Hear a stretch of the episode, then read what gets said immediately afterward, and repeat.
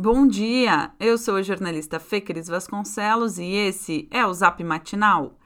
Sexta-feira, 4 de junho de 2021.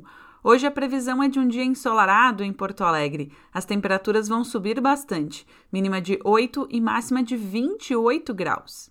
Lembrando aqui que segue a nossa campanha de crowdfunding para ampliar a atuação do Zap Matinal. 50% de tudo que for doado será destinado ao coletivo autônomo Morro da Cruz. Participe com qualquer valor em www.matinaljornalismo.com.br barra Zap Matinal. Agora vamos às notícias. Em entrevista à coluna do Estadão, o governador Eduardo Leite, do PSDB, afirmou que até hoje o Rio Grande do Sul deve ter o seu calendário de vacinação por faixa etária para pessoas sem comorbidades, a exemplo do que já tem Rio de Janeiro e São Paulo. O cronograma, segundo Leite, seria apresentado hoje, mas, de acordo com a colunista do Correio do Povo, Taline Opitz, isso deve ficar para segunda-feira. O objetivo é dar previsão para públicos de diferentes idades terem ao menos uma ideia de quando devem receber a aplicação. Lembrando ainda que, para se completar a imunização com as vacinas usadas no Brasil hoje, são necessárias duas doses.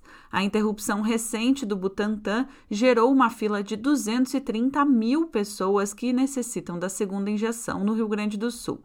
Com a produção retomada na semana passada, mais remessas de Coronavac devem chegar ao estado ainda neste mês. Falando nisso, vamos ver como será a vacinação hoje na capital. Profissionais da educação infantil e fundamental dos ensinos municipal e estadual, pessoas com comorbidades, deficiências permanentes, HIV e síndrome de Down acima dos 18 anos ainda podem ser vacinados das 8 horas da manhã até as 5 horas da tarde em 12 unidades de saúde. As segundas doses da AstraZeneca Oxford serão aplicadas em 33 unidades de saúde. E a segunda dose da Pfizer é aplicada em 20 farmácias conveniadas e em alguns postos de saúde. A novidade do dia é que começa hoje em Porto Alegre a vacinação de mulheres com 59 anos e sem comorbidades. Entretanto, esse grupo só deve procurar as 12 unidades de saúde em que poderá tomar a vacina a partir da 1 hora da tarde. O horário de encerramento é o mesmo dos demais, às 5 horas da tarde. Mais detalhes e endereços das unidades de saúde estão em um link no nosso boletim de texto. Derrotado na Câmara no início da semana, o governo municipal elevou a aposta para alterar as normas da Previdência.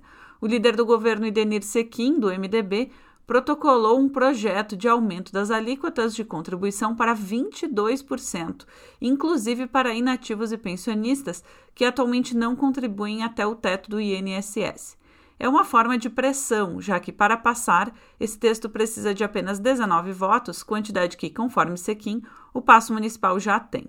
Para a reforma da Previdência, que prevê alteração na idade de se aposentar, são precisos 24 votos, quantidade que a gestão de Sebastião Melo não alcançou na última segunda, quando o projeto de emenda à lei orgânica acabou não sendo votado.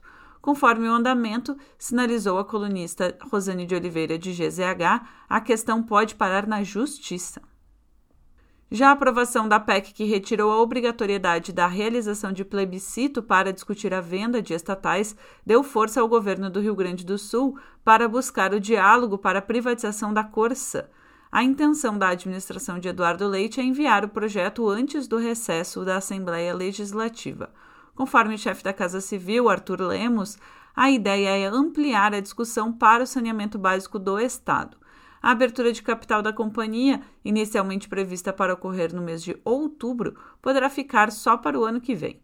O secretário extraordinário de parcerias do Rio Grande do Sul, Leonardo Busato, explicou que, por conta da necessidade de levantamento de informações financeiras dos balanços da empresa, haverá duas janelas para finalizar a privatização. Uma delas seria ainda neste ano, entre outubro e novembro, enquanto a outra ficaria só para fevereiro. Hoje é dia de Roger Lerina aqui no Zap. Fala aí, Roger, qual a boa do fim de? Olá, minha dica do Zap hoje é conferir neste sábado, a partir das 18 horas, o projeto E Carta Musical, apresentando dessa vez a banda Calote com o show Contando Histórias. Vai ser um passeio pela música brasileira em 13 canções, com imersões no samba, jazz, ijexá, shot e maracatu. Uma coletânea temperada com força e suavidade, vibrante e ao mesmo tempo elegante e fina, como ele sabe fazer muito bem, né? Transmissão vai rolar pelas páginas da Fundação Ecarta no Facebook, no Instagram e no YouTube. Contando Histórias é o título do álbum mais recente da Calote, lançado em 2019, e marca uma nova fase da banda porto-alegrense, que defende seu swingado trabalho autoral desde 2008. Quer saber tudo sobre arte e cultura? Então cola lá no meu site, que é rogerlerina.com. Aquele abraço, bom fim de, tchau, tchau. Esse foi o Zap Matinal, feito com base em conteúdos dos sites G1RS, GZH, Sul 21, Jornal Correio do Povo, Jornal NH e Jornal do Comércio. Nós trazemos notícias gratuitas todos os dias no seu celular. Se você conhece alguém que também vai gostar de receber os nossos boletins, encaminhe a nossa mensagem para essa pessoa. O link para inscrição está no nosso boletim de texto. Aliás, caso você ainda não receba a newsletter Matinal Jornalismo no seu e-mail todas as manhãs, inscreva-se gratuitamente ou considere fazer a nossa assinatura premium para ter acesso a todos os nossos conteúdos e também, é claro, apoiar jornalismo local. Siga também a gente nas redes sociais, arroba Matinal Jornalismo no Instagram e arroba News Matinal no Twitter. Um abraço e ótimo final de semana.